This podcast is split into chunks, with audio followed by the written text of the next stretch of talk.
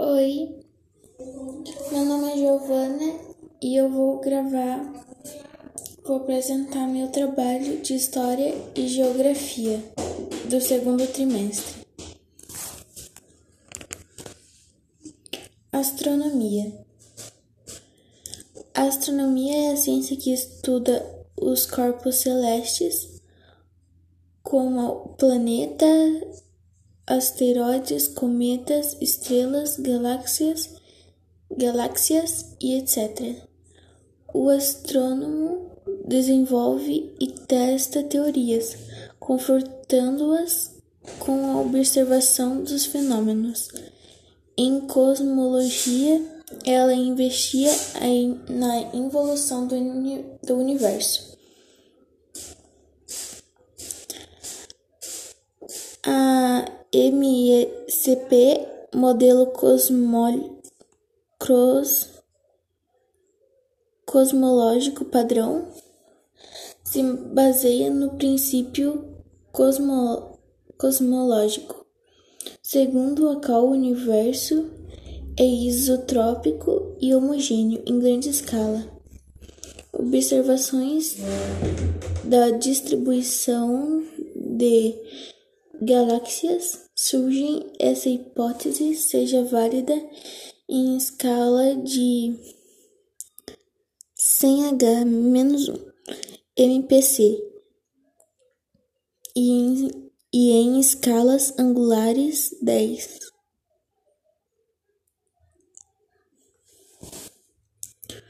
Os astecas foram uma civilização pré-colômbia e desenvolveram-se na Mesoamérica. A capital dos astecas era a cidade de Tenor... Tenochtitlan, conhecida por sua grandeza e localizada onde, onde hoje fica a cidade do México, a capital do México.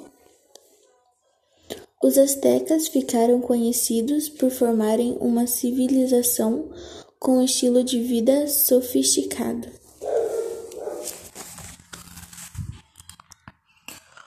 Os Incas foram uma importante civilização pré-colombiana que desenvolveu um vasto império na região andina. O Império Inca estendia-se por territórios que atualmente corresponderem à parte da Colômbia até o norte do Chile e Argentina. Originários dos povos amoritas que habitam a região sul do deserto árabe, os babilônios foram uma das civilizações que ocuparam a região mesopotâmica promovendo a dominação dos acadianos. Os amoritas realizaram um processo de expansão territorial que alcançou várias cidades da Mesopotâmia. Mesopotâmia. A civilização egípcia foi uma das mais importantes civilizações que se desenvolveram na região do Crescente Fértil A civilização egípcia formou-se a partir da mistura de diversos povos, entre eles os amíticos, os semistas e os núbios, que surgiram no período paleótico. Os carijós habitavam o litoral sul do país. Os tupiniquins habitavam a atual região do estado de São Paulo, e os Tupinamba, a região sudeste do Brasil. Nosso conhecimento do tupi antigo é principalmente baseado na língua dos tupinambas, embora esses não constituíssem os principais tupis, como alguns autores apostam. Até 1690, todas as observações astrônicas eram feitas a olho nu. Foi nesse ano que Galileu Galilei, tendo ouvido falar sobre o instrumento capaz de aproximar as imagens, construiu uma luneta e pela primeira vez o homem pode ver o céu de mais perto. Foi uma pequena luneta que Galileu pôde verificar que a superfície da Lua era irregular, que o planeta Vênus possuía faces da mesma, mesma, da mesma Lua. Observou os anéis de Saturno, descobriu quatro dos muitos satélites de Júpiter, percebeu que Via Láctea era, era composta por um grande número de estrelas. A missão foi lançada por um foguete Saturno V do Centro Espacial John F.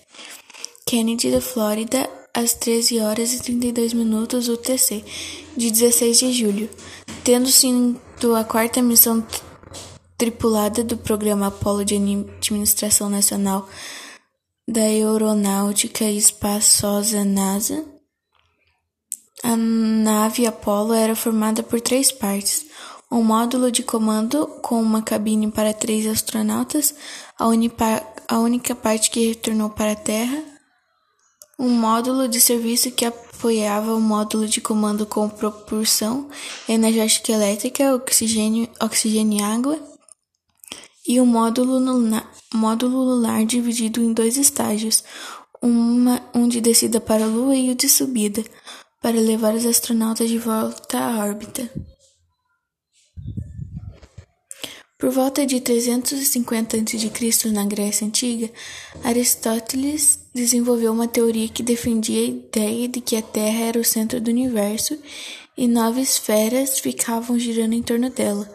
Posteriormente, no século II depois de Cristo, o matemático e astrônomo Cláudio Ptolomeu reforçou esse pensamento e elaborou a teoria geocêntrica, também chamada de sistema ptolomaico. Segundo essa teoria, a Terra está no centro está no centro do sistema solar e os demais astros orbitam ao redor dela ao longo de um círculo. Conforme o geocentrismo, cada astro se movia com sua velocidade distinta, cuja ordem da proximidade da Terra é a segunda: Lua, Mercúrio, Vênus, Sol, Marte, Júpiter e Saturno. Esse modelo de sistema solar foi defendido pela Igreja Católica durante mais 1400 anos, visto que apresentava aspectos de passagens bíblicas.